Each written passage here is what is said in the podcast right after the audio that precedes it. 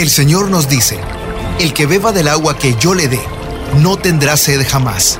Se convertirá en él, en fuente de agua que brota para vida eterna. Y para conocer más de esa agua que nos da vida, Buenos días en el camino presenta El Cántaro, un segmento conducido por el padre José Román Flecha, doctor en teología moral, quien nos orienta sobre la verdad de nuestra fe. A continuación,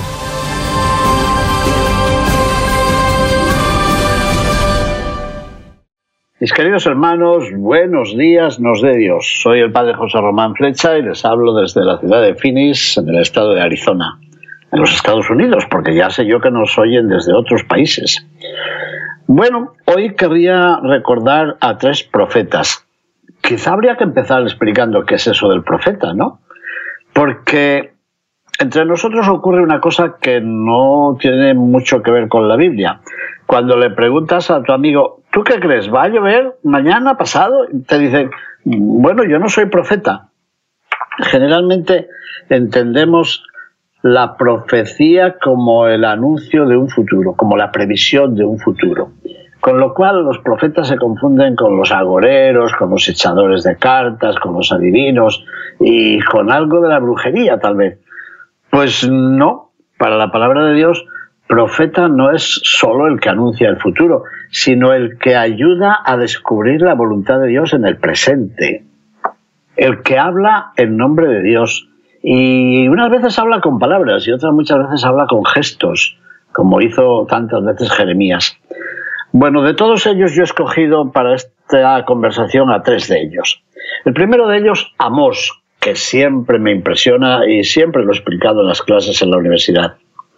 Amós, sí, venía de Tecua, allá en la orilla del desierto. Era un pastor, bueno, o tal vez un pequeño propietario, como escribo en mi libro Buscadores de Dios, en el volumen segundo. Lo suyo eran sus vacas, eh, los corderos, las ovejas, los sicómoros que cultivaba en los linderos mismos del desierto de Judá. Quizá había ido alguna vez hasta Hebrón a vender un ternerillo, unas frutas o unas pieles curtidas. Eso era todo.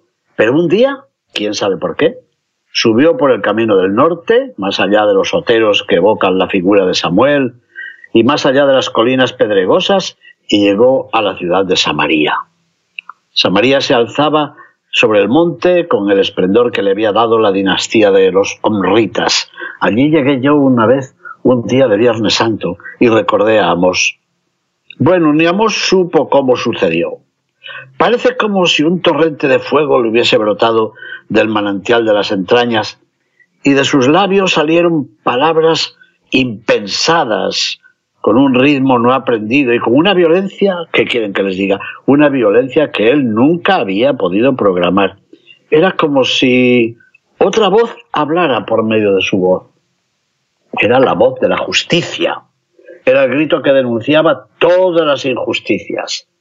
Denunciaba, sí, porque el documento de Puebla, de las queridas iglesias latinoamericanas, dice que el profeta anuncia y denuncia. En presente, ¿eh? también hoy.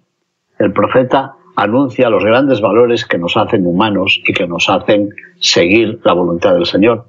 Pero el profeta denuncia lo contrario, los antivalores que nos deshumanizan. ¿Y en qué consistió este anuncio y esta denuncia de Amós? En primer lugar, la suya fue una denuncia a favor de la persona. Sí. ¿Por qué? Pues porque aquel profeta pastor vio lo que pasaba en Samaria y se dio cuenta de que había naciones que machacaban con hierro a los pueblos enemigos. Naciones de pueblos que no creían en el Dios de Israel. Y esto me parece enormemente importante. Porque también hoy de vez en cuando nos dicen, bueno, el aborto pues será un pecado para los cristianos, pero para los demás no. Y yo suelo decir, ah, y si le roban el bolso con el dinero a su esposa, si lo hace un no cristiano, no será malo, ¿verdad? Y si a usted le engañan al ir a comprar una casa y le explotan, mm, claro, pero si el que ha hecho eso no es cristiano, ¿por qué va a ser algo malo? Y si a su hijo lo reprueban en un trabajo o en la universidad, pero el que lo hace no es cristiano, no se queje usted. Cuando digo eso me dicen, pero ¿se ha vuelto usted loco? el mal es mal para todos. Digo, ah, ¿y eso no vale para el aborto? ¿Y no vale para la eutanasia? ¿Y no vale para la violación? ¿Y no vale para la venta de niños, como recuerda una película que está estos días de moda? Bueno, pues Amos ya se planteó este problema y denuncia la maldad de pueblos que no creían en el Dios de Israel. Había pueblos donde no se respetaba la vida que palpitaba en el seno de una madre. Entonces ya, fíjense, había hordas y bandadas de personas en la estepa que en el colmo del desprecio habían entregado al fuego hasta los cadáveres de sus vecinos para privarlos de los ritos funerarios. Así lo dice el libro de Amós en el capítulo primero. Contra todos esos crímenes ruge la voz del Señor y contra todos esos crímenes se alza la crítica profética de Amós. Así que es una denuncia a favor del hombre partiendo de la dignidad del ser humano, no se nos olvide.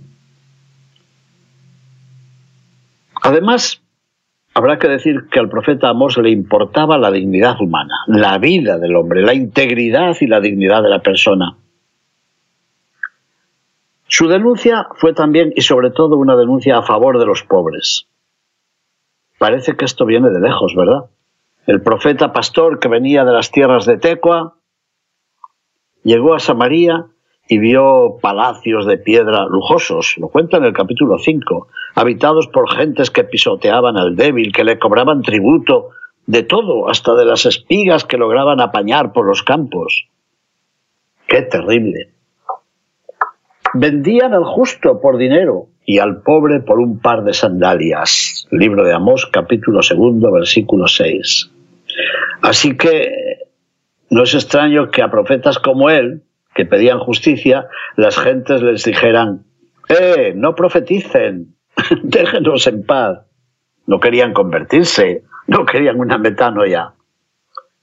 Libro de Amós, capítulo 2, versículo 12 y el grito del profeta Amós resuena con los tonos de su profesión habitual. Como era un pastor y hablaba a sus vacas y a sus toros, eh, con el mismo tono habló también a aquellas gentes que oprimían a los pobres. Y dijo, escuchen esta palabra, vacas de Basán, que están en la montaña de Samaria, que oprimen a los débiles, que aplastan a los pobres, que dicen a sus maridos, mm, traigan y bebamos.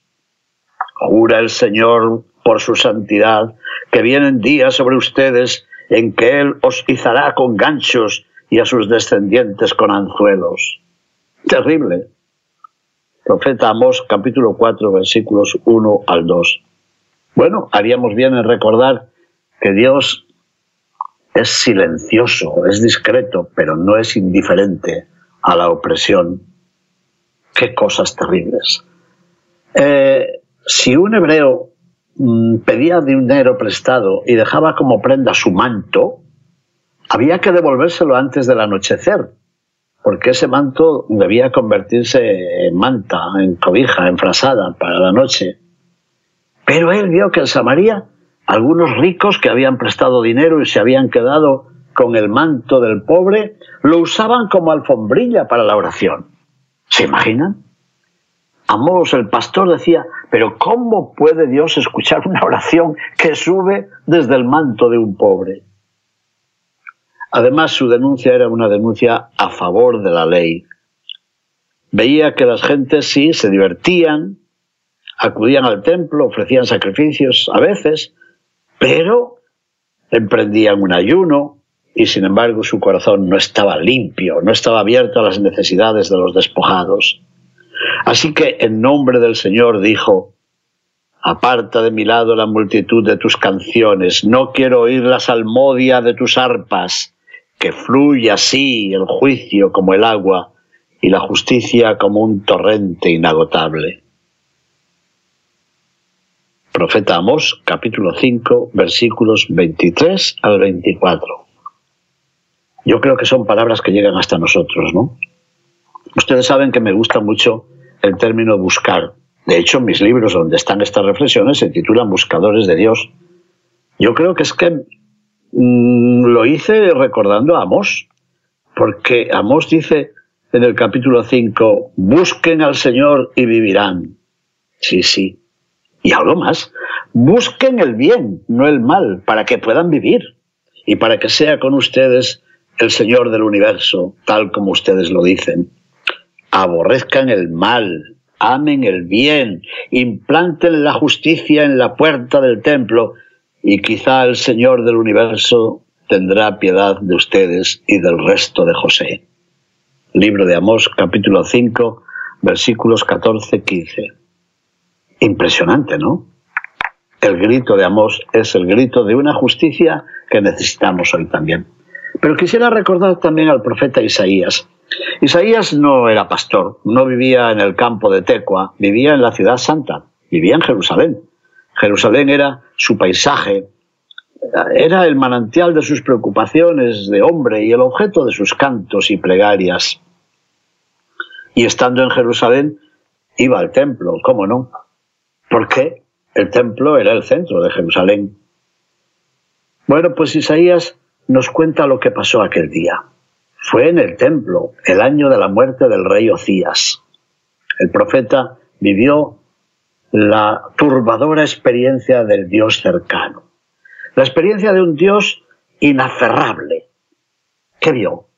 Un trono alto, el manto de Dios que lo invadía todo como la marea de las playas, los serafines ardientes que veneraban y proclamaban al Señor, y aquel himno suyo, reiterativo e inolvidable, un himno que todos ustedes saben. ¿Qué es lo que decían los serafines en el templo? Santo, santo, santo Señor Dios del universo, llena está toda la tierra de su gloria. ¿Verdad que lo sabían? Libro de Isaías capítulo 6, versículo 3. Pero el hebreo pensaba que no se podía ver a Dios. Y quien veía a Dios mmm, ponía en peligro su propia vida. Isaías descubrió algo importante. Miren, en el mundo de hoy muchas personas creen que el pecado se lo ha inventado la iglesia, por ejemplo. Procura que usted se sienta bien pecador, bien pecador, muy pecador, totalmente pecador, para luego venderle el remedio. Es como esos que imponen un virus a su computadora, pero luego le venden el antivirus para hacer negocio. Pues eso piensa la sociedad de hoy, que primero está el pecado y después se vende el remedio. Oiga, ¿y si fuera al revés? Porque Isaías tuvo la experiencia contraria. Primero descubrió al muy alto, es decir, al altísimo, y en comparación descubrió su propia bajeza. Primero descubrió al santo y en comparación descubrió su propio pecado. Primero descubrió al justo y por tanto en comparación descubrió su propia injusticia. Esto lo hemos explicado pocas veces, yo creo no es que porque seamos pecadores descubrimos a Dios, sino que porque descubrimos a Dios, descubrimos también nuestra indignidad, nuestra bajeza, nuestra miseria. Esto sería para explicarlo muy largamente, ¿verdad? Bueno, pues Isaías descubrió a Dios en el templo, el año de la muerte del rey Ocías, y oyó a los serafines que cantaban la santidad de Dios, y exclamó, ay de mí que estoy perdido, soy un hombre de labios impuros. Y vivo, habito en medio de un pueblo de labios impuros. Al Rey, el Señor del universo han visto mis ojos. Bueno, sintió miedo. Isaías capítulo 6, versículo 5. La experiencia del Dios Santo era para él toda una llamada. Sin embargo, no huyó de Dios. Escuchó también la voz de Dios que decía, necesito a alguien. ¿A quién enviaré? Y el profeta, cuyos labios habían sido ya purificados por el carbón encendido de un serafín, impresionante esta imagen, se atreve a decir al Señor, Señor, heme aquí, envíame a mí. Isaías capítulo 6, versículo octavo. Qué precioso. Bueno, pues este hombre que ha sido ya testigo de la gloria de Dios, que ha sido purificado seguramente con dolor y con ardor, que ha sido invitado a anunciar la salvación, que se ha ofrecido voluntariamente para anunciarla, ese ya tiene fuerzas para volverse a su pueblo y decir con la palabra del Señor, quiten sus fechorías de delante de mi vista, desistan de hacer el mal, aprendan a hacer el bien, busquen lo justo, den sus derechos al oprimido, hagan justicia al huérfano y aboguen por la viuda. Impresionante. Son palabras que sirven para el mundo de hoy, ¿verdad? Bueno, pues el Dios que abraza los labios puede también blanquear de nieve los pecados rojos como el carmesí. Habrá que pensarlo al celebrar una metanoia. La experiencia del Dios Santo no puede alejarnos de los pecados de nuestro pueblo, pero nos devuelve al pueblo con ojos nuevos, con nueva voz, con renovado corazón. Isaías descubre al Dios de la justicia. Cuando llegué al seminario mayor de mi propia diócesis de León, celebramos los ejercicios espirituales y el director de los ejercicios, Padre Pedro San Martín, que en paz descanse, nos dio los ejercicios con la Biblia abierta ante él. Y en uno de los primeros momentos leyó el cántico de la viña. No se me ha olvidado. Yo creo que lo aprendí de memoria. Voy a cantar el canto de la viña de mi amigo. Una viña tenía mi amigo en un fértil otero, una colina. La cavó y despedregó y la plantó de cepa exquisita y en medio de ella edificó una torre y excavó en ella un lagar y esperó que le diese uvas, pero le dio a grazones, uvas amargas. Isaías capítulo 5, versículos 1 al 2. Y el profeta explica, Dios mismo dice, la viña es mi pueblo.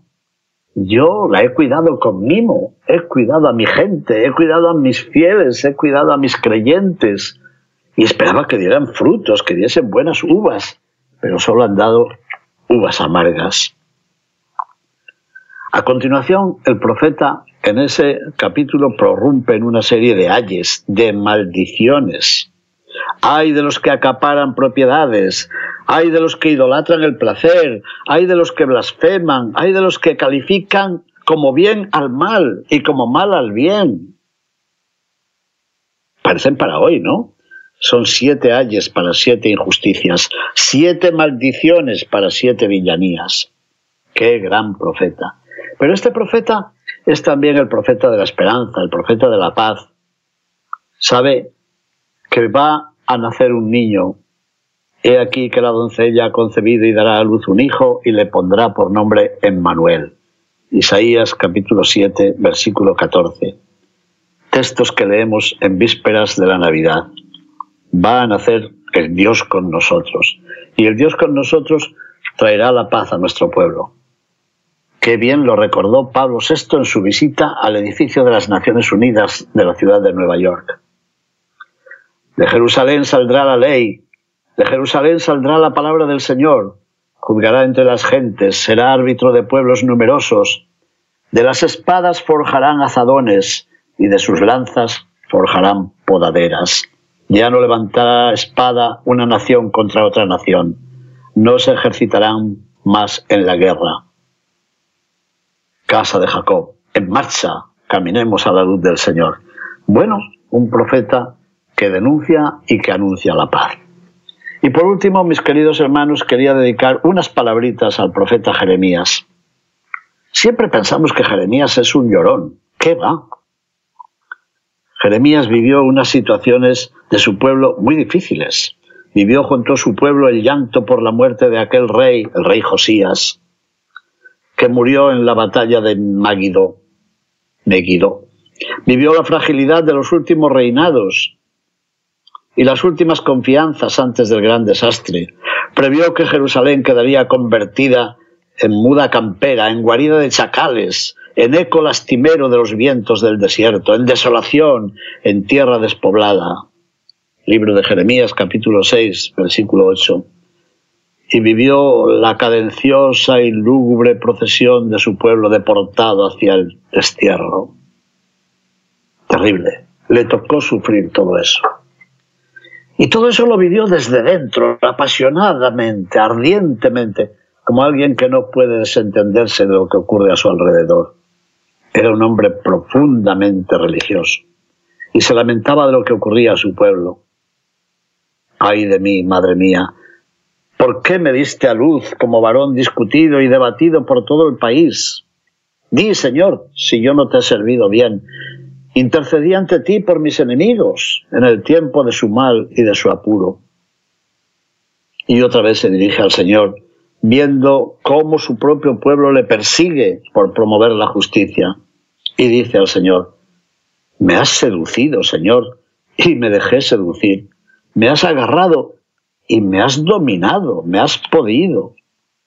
Jeremías capítulo 20, versículo 7 es un hombre de su pueblo, que sufre con su pueblo. Su fe no le aparta de su pueblo. Mm, y el amor a su pueblo no le aparta del Señor. Tú sabes, oh Señor, que no depende del hombre su camino, que no es del que anda a enderezar su paso.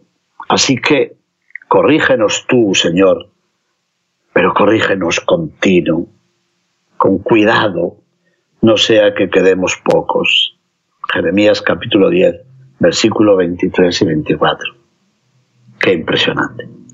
Jeremías es un hombre de la interioridad. Es verdad que está preocupado por la situación social y política de su tiempo, sí. Es verdad. Es verdad que grita contra el culto de los ídolos y que ridiculiza a los que ponen su confianza en un madero como si fuese un dios.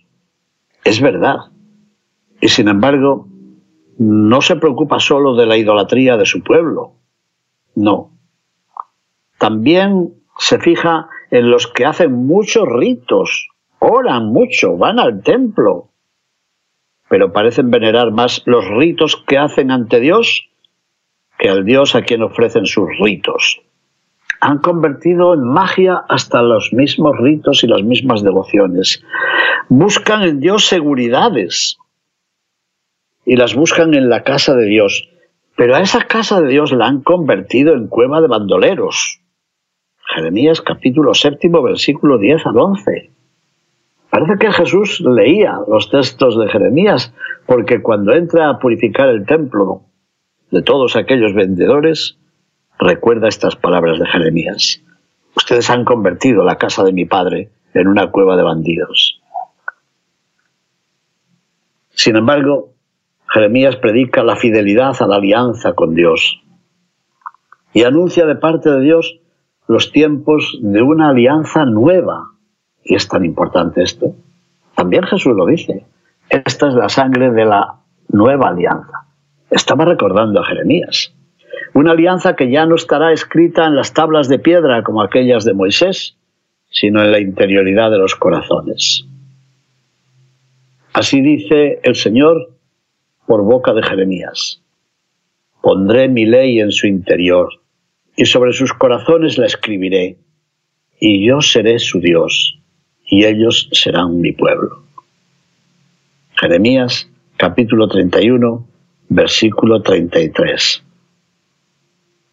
Bueno, fue perseguido, lo arrojaron a una cisterna solamente con barro, donde podía haber muerto, sin embargo nunca lograron silenciarlo. Y una y otra vez decía cosas como estas. Mejoren sus caminos y sus obras y escuchen la voz del Señor nuestro Dios y se arrepentirá el Señor del mal que ha pronunciado contra ustedes. En cuanto a mí, aquí me tienen en sus manos. Hagan conmigo como mejor y más acertado les parezca. Jeremías capítulo 25 versículos 13 al 14. Así que este hombre, seducido por Dios, comprometido con el destino de su pueblo, promotor de una religión en espíritu y en verdad, como un día dirá Jesús, no tiene nada que temer, como también dirá Jesús. Ahí está, manteniendo la esperanza y diciendo a las gentes de su pueblo, de parte del mismo Dios, ustedes me invocarán un día y vendrán a rogarme y yo los escucharé. Me buscarán y encontrarán. Cuando me soliciten de todo corazón, me dejaré encontrar por todos ustedes. Así que comenzábamos esta conversación recordando la búsqueda que aparecía ya en el profeta Amos y recordamos también estas palabras de Jeremías en el capítulo 29. Palabra de Dios, me buscarán y me encontrarán y cuando me soliciten de todo corazón, me dejaré encontrar por todos ustedes.